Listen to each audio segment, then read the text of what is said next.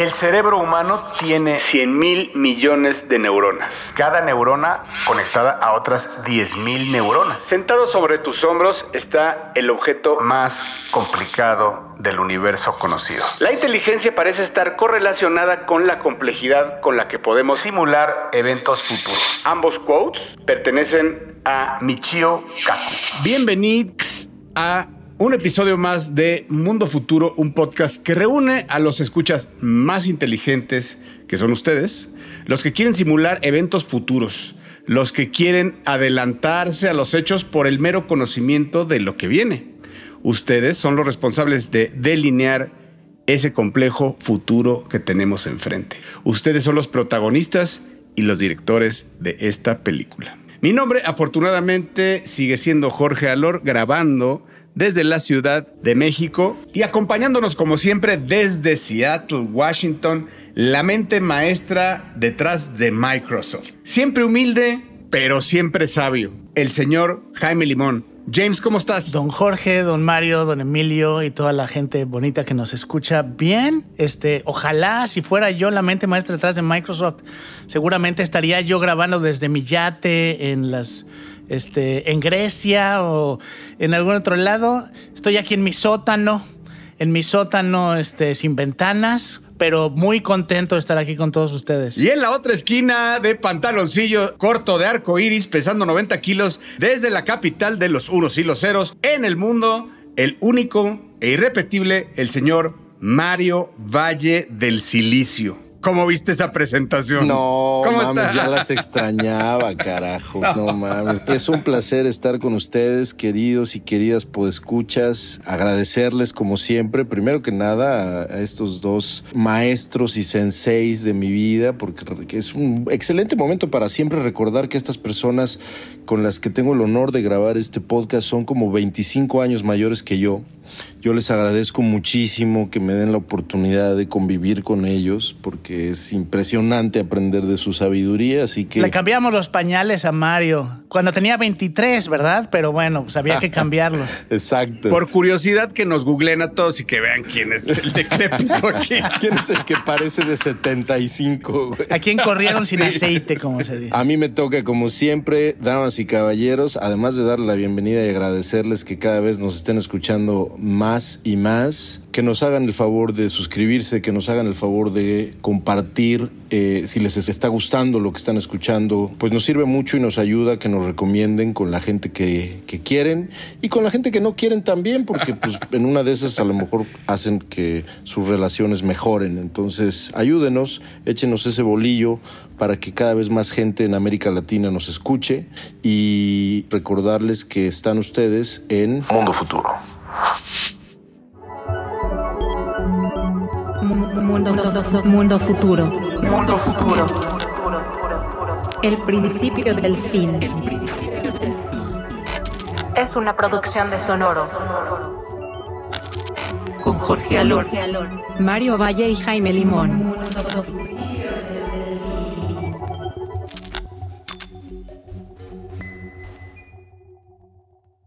Y bueno, para arrancar este episodio, quería platicar con ustedes de una nota, si lo siento, es relacionada con inteligencia artificial y sé que habíamos dicho que ya no íbamos a hablar tanto de eso, pero me gustó muchísimo el uso que le están dando a esta tecnología. Y es algo que creo que habíamos visto en películas de ciencia ficción o de fantasía y que ahora nos está acercando a ser realidad. Les platico primero de una organización que se llama Earth Species Project o el proyecto de las especies de la Tierra.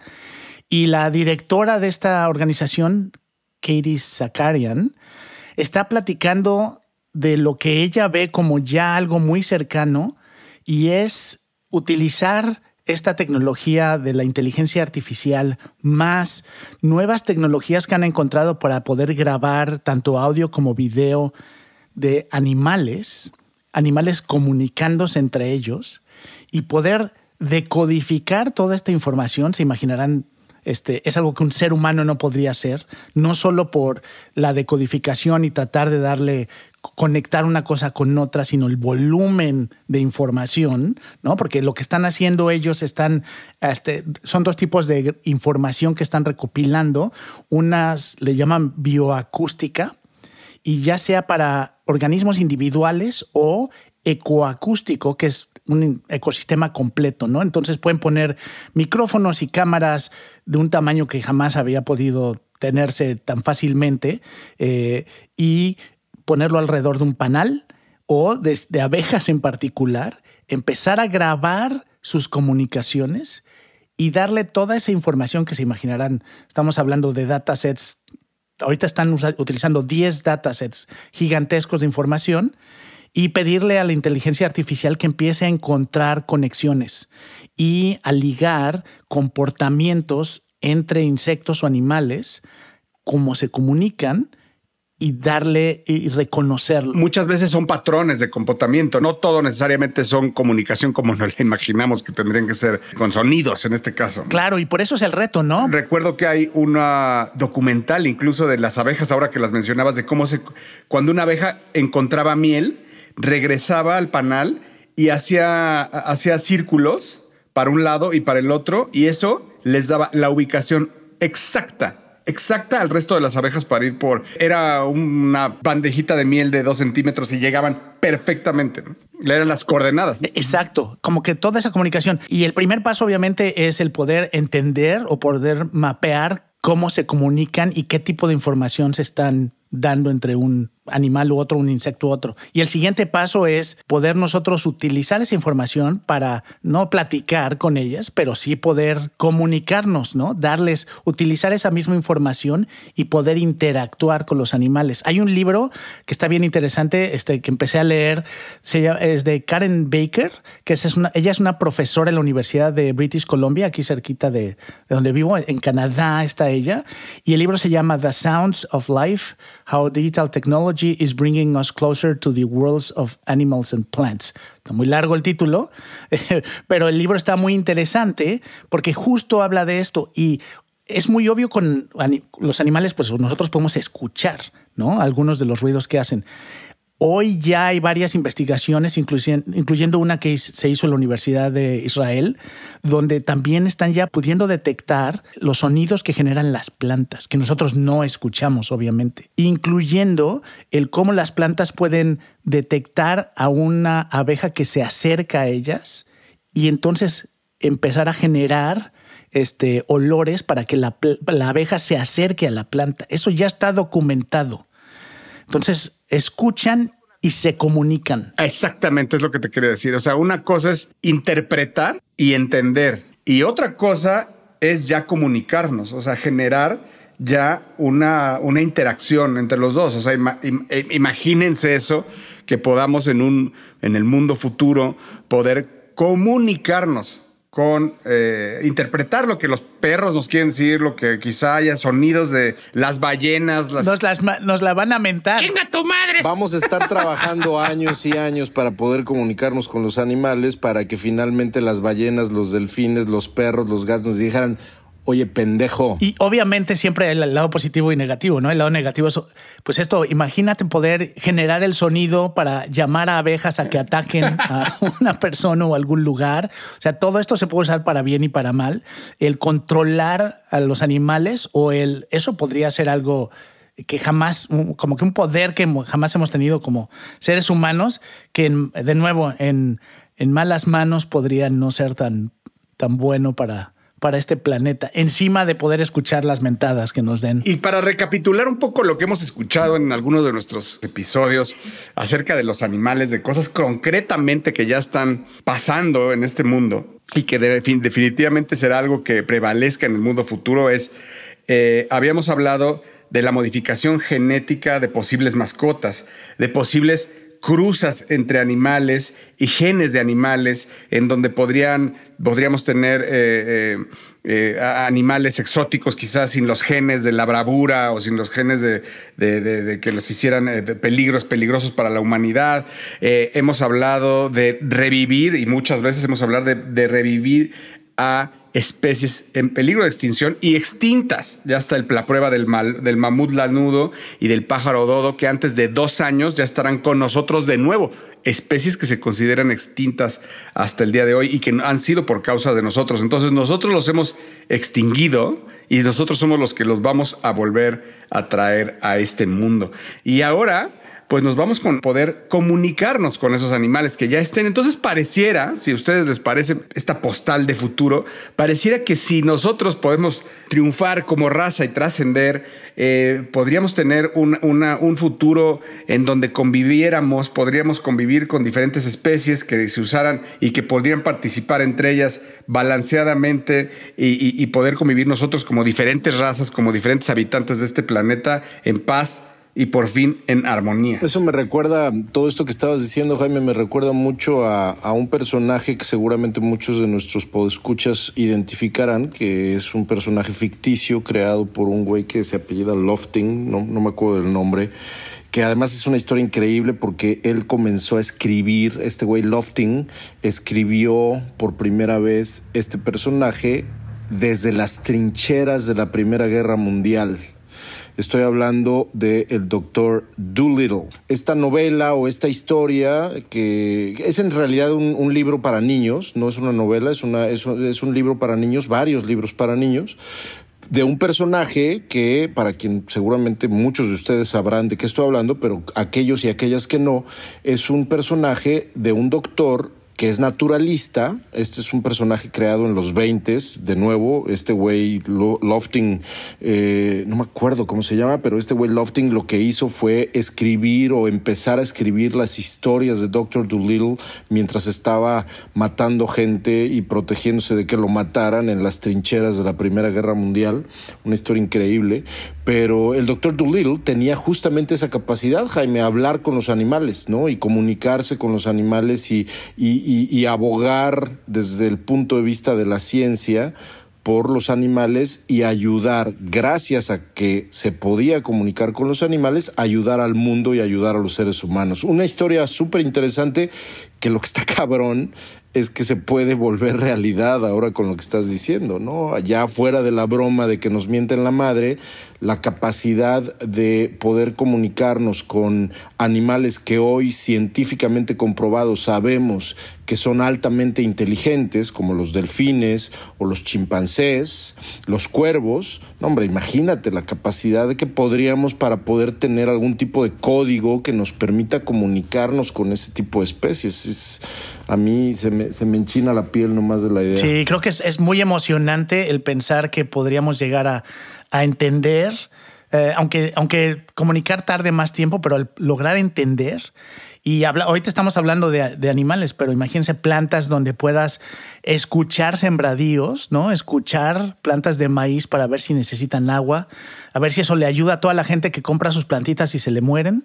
Entonces va a ser bien interesante en los próximos años ver cómo aterriza esta tecnología y de nuevo cómo se convierten muchas de estas cosas potencialmente en productos que podríamos tener a la mano ya en algunos años. Estás escuchando. Estás escuchando. escuchando. Mundo futuro. Mundo futuro. A mí me toca hablar, damas y caballeros, de algo que hemos estado mencionando en pasadas eh, ocasiones, en otros episodios, de alguna u otra manera. Desde hace mucho tiempo, además, platicamos, por ejemplo, la historia de esta empresa que se llama Niantic, que es una empresa que yo particularmente admiro mucho, sobre todo por su historia y por lo que hizo desde el punto de vista de historia de la industria de videojuegos. Para quien no se acuerda o no escuchó esos episodios, primero que nada, tache, tache rotundo porque no ha escuchado otros episodios de Mundo Futuro, lárguese de este episodio, deje de escuchar y vaya a escuchar otros episodios de Mundo Futuro para ponerse al día. Pero si se queda, pues le voy a decir que es Niantic. Niantic es la empresa que hizo spin-off de Google hace ya algunos años eh, y que fue la creadora de un juego que seguramente escuchó usted en muchos medios de comunicación o leyó en muchos medios de comunicación en su momento y que es nada más y nada menos que Pokémon Go. Pokémon Go fue este juego de realidad aumentada que cambió absolutamente todo el juego de, realidad aumentada en, dispositivos móviles, que puso a la gente a, salirse a las calles, a cazar Pokémones, etcétera, y que en realidad era una mecánica que estaba basada en un juego original, porque vamos a decir que Pokémon Go evidentemente está basado en la licencia propiedad de Nintendo llamada Pokémon, pero Ingress, mi querido James, tú te acordarás, Ingress fue un juegazo que estos cabrones de Niantic, cuando eran parte de Google, crearon. Yo era fan de Ingress, hasta una playera de Ingress yo tenía, y, y, la verdad es que disfruté muchísimo ese juego. Bueno, pues es la primera vez, lo que quiero comentar con ustedes, es la primera vez que Niantic lanza un juego que es no licencia. ¿Por qué no licencia? Pues porque desgraciadamente Niantic pasó por varios fracasos recientes, uno de ellos el de Harry Potter, eh, canceló un juego de Transformers porque tuvo que correr a un chingo de gente de su compañía, en fin, no le había estado yendo, eh, no, no, no, le había ido demasiado bien últimamente, pero eh, el día de hoy, justamente, el 9 de mayo, es el día en el que estamos grabando este podcast y el día de hoy, Niantic lanza un juego llamado Peridot. Peridot es un, una especie de... Está muy cagado, se van a reír, carnales, pero imagínense Pokémon Go casándose con aquella tecnología de la cual hablábamos en Sputnik en 1998 y que teníamos nosotros ahí en las oficinas de, de, la tabacalera, Jorge, que era un Tamagotchi, cabrón. Entonces imagínate que Peridot es el matrimonio entre un Pokémon Go y un Tamagotchi. Es súper interesante, sobre todo, número uno, la posibilidad que tienes que en cuanto bajas el juego puedes crear al huevito, digamos, que va a ser tu mascota en su momento, muy similar al tema de Pokémon, pero desde este, desde este punto de vista los vas, a, los vas a cuidar, a diferencia de un Tamagotchi, como seguramente algunos de los no millennials, sino los Gen X's que nos están escuchando recordarán, un Tamagotchi, cabrón, si no lo pelabas, el pinche Tamagotchi o se moría o literalmente se cagaba en la pantalla cuando volvías a prender el Tamagotchi, ¿no? Porque el Tamagotchi era una especie de llavero, ¿no? Y si no lo pelabas, este, hacía un desmadre el Tamagotchi o se moría, ¿no? Y lo tenías que estar alimentando. Estos güeyes no se mueren, ¿no? Los Peridots no se mueren, tienen una capacidad de cuteness bien interesante. Un dato medio nerd, pero que está realmente eh, atractivo, es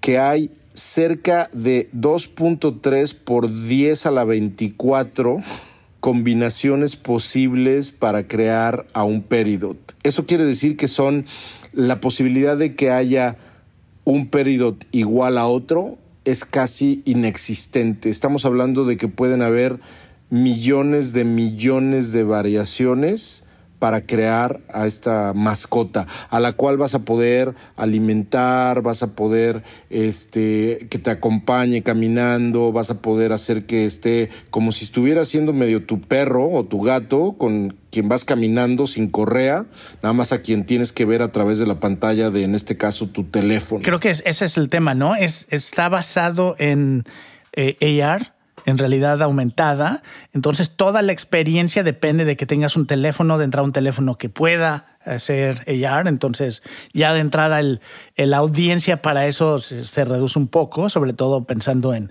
en que van para, sobre todo por gente joven. ¿no? Es mucho como, se siente como mucho un juego como, como para niños, pero la tecnología que está detrás y la experiencia que tienen, como mencionabas, muchísimo con lo que aprendieron con Pokémon Go y siguen aprendiendo, y el tema de seguir mapeando el mundo, ¿no? Porque muchas de las actividades que haces con el personaje y esto, este, al ser AR implica también que puedes mapear espacios. Y que efectivamente, mi James, tiene que ver con esta misión de Niantic de hacer del metaverso el mundo real. Exacto. Que hoy en día ya a través de Pokémon Go tienen muchísima información, pero estoy seguro que, como mencionabas, pues ya se cansaron a lo mejor de generar puras cosas alrededor de Pokémon Go y como muchos estudios de andan buscando su propia propiedad intelectual, no solo por la, por la parte de dinero, sino por eh, la parte de tener flexibilidad y hacer proyectos que seguramente este, la licencia de Pokémon no les permite hacer. Una de las cosas que más creo que le va a funcionar y, y por qué estoy, digamos, optimista por el éxito posible de Peridot esta vez, a diferencia de lo que le pasó con Harry Potter, que por cierto estaba yo leyendo que ya le va a dar crán al juego de Harry Potter porque de plano no les jaló, es que eh, Peridot es muy fácil de jugar, literalmente es algo que es totalmente intuitivo y además es un juego al que le puedes dedicar literalmente sesiones de minutos, nada más, de dos minutitos, de tres minutitos, este, estás jugando o estás interactuando con la mascota y luego ya la dejas ahí, ¿no? Y luego regresas. Entonces, no requiere, a diferencia de Pokémon Go, que sí te exigía una, una concentración y, y, si no levantabas la pinche cara te podían atropellar si estabas caminando mientras estabas persiguiendo a un pinche Pokémon. En ese sentido, la posibilidad de que Pérido te acompañe brevemente en distintos momentos de tu día es una de las cosas que yo creo que puede ser más interesantes. Y yo creo que está interesante también cómo el, el, AR sigue vivo, ¿no? O sea, sigue estando presente. A ver, acabamos de ver, digo, la, la, la, para los que nos escuchan, sabemos que no va a ser noticia, pero el, el AR de Daft Punk, ¿no? Del aniversario, eh, que, que, mañana seguramente va a estar viral en todo el mundo de, de, de, de cómo sale el casco y rota y, sale de los viniles, etcétera, eh, que, que lo está haciendo con Snapchat y pues pues habrá mucha gente que para verlo va a tener que volver a instalar Snapchat en sus teléfonos que ya lo tenía desinstalado porque pues hasta ahora se, se coloca Snapchat como líder de la, de la, del, del AR. Ahora, me llama la atención aquí cómo le roban el mandado literalmente a, Pokémon, ¿no? O sea, porque esto pudo haber sido de Pokémon, la, Intellectual Property, sacar otro juego adicional en donde, o el mismo Pokémon Go, en donde tengas a tus propios Pokémon o a la combinación, como quieras verlo. Y pues ya tenías la mesa puesta, nada más que ellos pues no estaban, no era su propiedad intelectual y ahora sí. Y me parece que está muy, muy chingón, muy bien, muy bien realizado.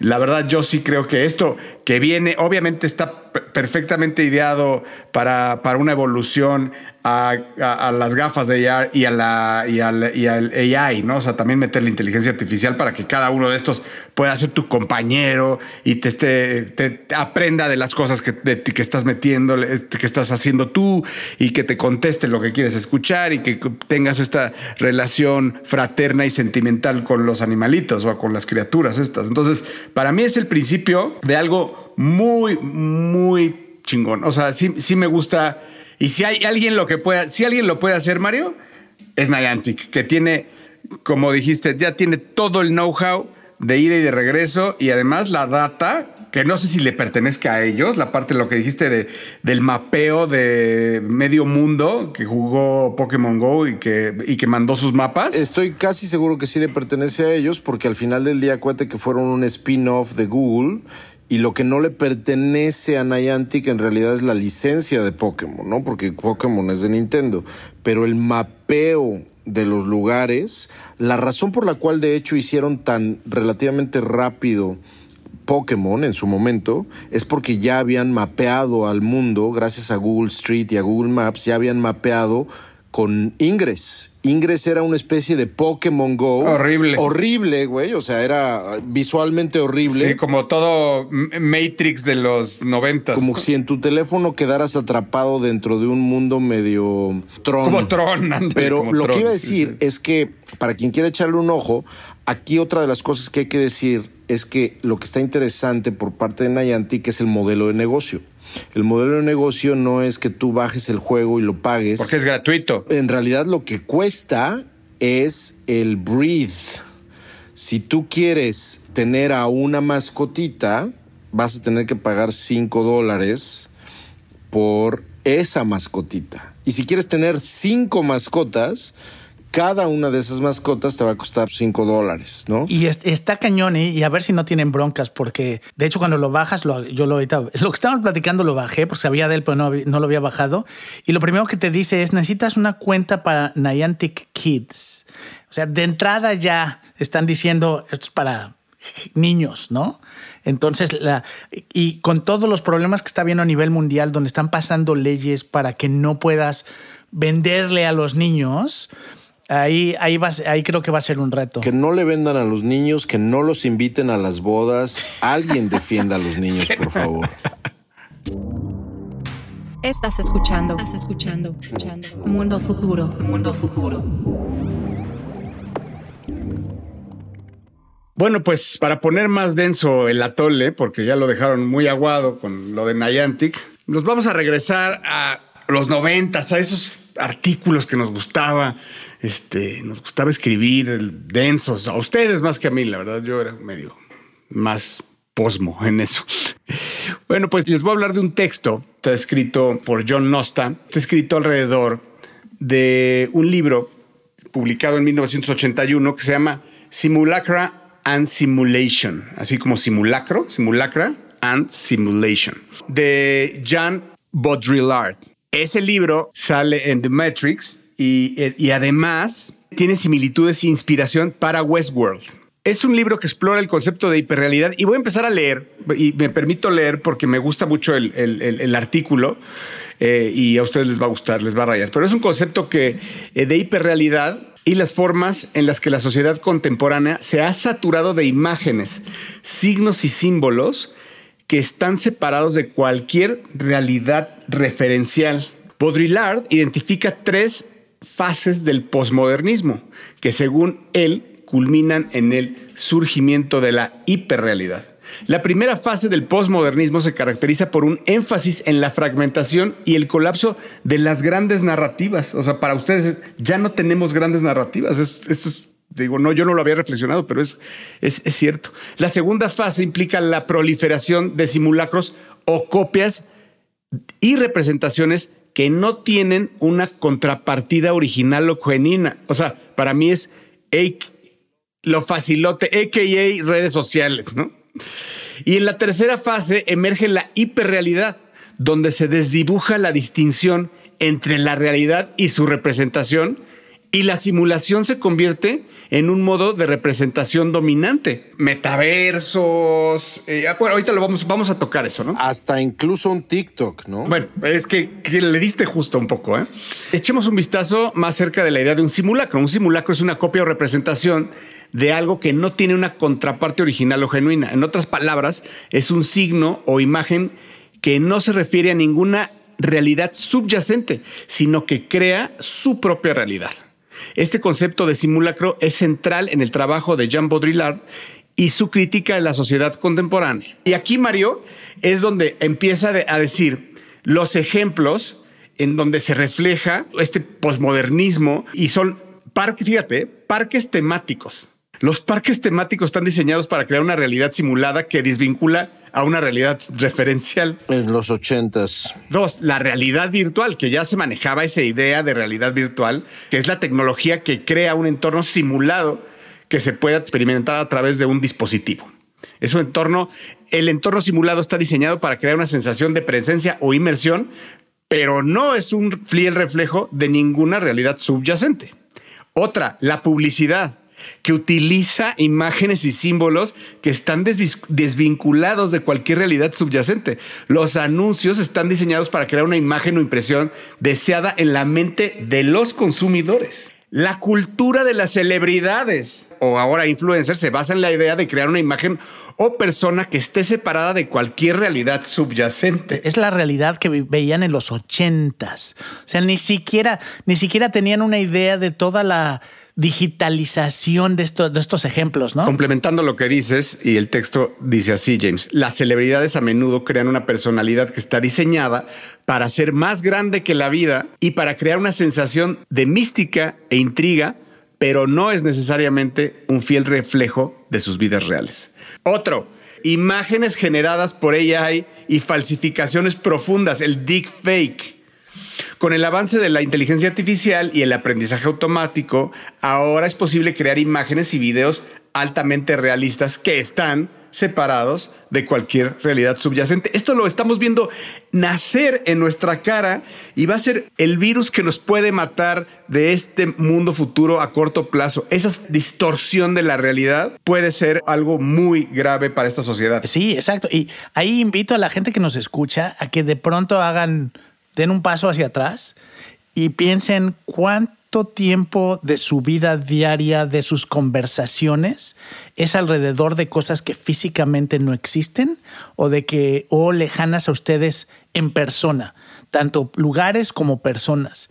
Y de pronto te das cuenta que el porcentaje que le dedicamos mentalmente a cosas que no existen en nuestra realidad, nuestro alrededor físico, es algo que le volaría la cabeza a nuestros antepasados, ¿no? El, el, todo esto de lo que hablamos, que es digital, que son tecnologías, que son medios, que pues hoy en día, si te sales de tu cuarto, si te desconectas de esos aparatos, estás bien lejos de esas cosas que estás viendo, ¿no? Si es que existen. Y por último, los LLMs, o, o conocidos como Large Language Models o GPTs, puede ser el último simulacro que contribuye a una hiperrealidad distorsionada creada por la tecnología. ChatGPT es una plataforma de inteligencia artificial que genera respuestas que suenan naturales a las entradas de los usuarios para crear una ilusión de una conversación con un ser humano. Ha creado una nueva dinámica que más allá de las imágenes realistas, crea una hiperrealidad cognitiva. GPT y los otros Large Language Models plantean preocupaciones sobre el potencial de contribuir a un mayor desapego de la realidad. Así que eh, ChatGPT tiene el potencial de exacerbar esta tendencia y crear una ilusión de una conversación humana sin ninguna experiencia humana subyacente. Así que yo creo que el campeón de todo esto que hemos visto desde los parques temáticos en los ochentas si el campeón con Corona, pues puede ser los Large Language Models que nos hacen, eh, como a Mario, creer en Patty eh, y, pensar que existe y estar enamorado de ella, eh, crear esta ilusión de una conversación humana, pero sin ninguna experiencia subyacente. Hemos platicado, es el fin de la realidad compartida, ¿no? El fin de, el fin de esa verdad o esa, ese concepto de que todos tenemos en común ciertos valores o ciertas creencias que nos permiten interactuar como sociedad. Y de pronto, si eso se lo quitas a la gente y cada quien tiene su versión de la realidad, pues entonces ya no hay, es la torre de Babel, otra vez, ¿no? Hay alguien que por la información que tiene dice que esa vaca es un pato y yo la veo como vaca y el tercero la ve como un perro. ¿Cómo vamos a convivir cuando eso pasa? Y eso es lo que está pasando con los deepfakes y con todas estas fuentes de información que eh, presentan su propia versión de la realidad y la gente que lo cree pues entonces se generan estas distorsiones, ¿no? Que ahorita, como dijiste, están naciendo, pero que seguramente van a crecer de manera exponencial. Yo creo que vendrá, no sé si en esta generación o en la que viene, una nueva generación de hippies que van a estar, como dices, en, sus comunas, totalmente, James, sin, ah, bueno, sin luz y viviendo una vida de reclamo ante la inteligencia artificial y ante el desarrollo del mundo como lo conocemos? ¿O cuánto tiempo le dan para que usen mismos agents de AI para que contrarresten o, em, vamos a decir, o emborrachen o hagan alucinar a otros AIs para que al final todo esto de LLMs empiece a alucinar y sea no certero y no funcione el modelo. Pero ahí, ahí, ahí el tema, y a lo que siempre voy yo como fatalista es el día que pase algo en este planeta donde de pronto la tecnología desapareciera, es decir, campos electromagnéticos desactivan toda la tecnología, hemos estado creando economías y información, conocimiento basado en todo eso. Si de pronto llegara alguien y apagara el botón, apagara la electricidad en este, este planeta o electromagnético, no sé, cualquiera de esas versiones este, fatalistas, de pronto años de desarrollo desaparecen, ¿no? Así habló Zaratustra, señores. Y con esas palabras despedimos este querido podcast que hacemos con tanto y tanto cariño. El señor Mario Valle, que lo pueden seguir en Twitter para, escuchar esas profundas palabras, como siempre. Arroba Bill Benny. Eh, pueden, pueden también leer La Sapiencia, es, el señor Jaime Limón, arroba Mr. Lemon, y un servidor, arroba el Padrino y acompáñenos en el próximo episodio de Mundo Futuro, que es una producción del señor Emilio Miller y Sonoro. Muchas gracias y nos escuchamos en el próximo episodio.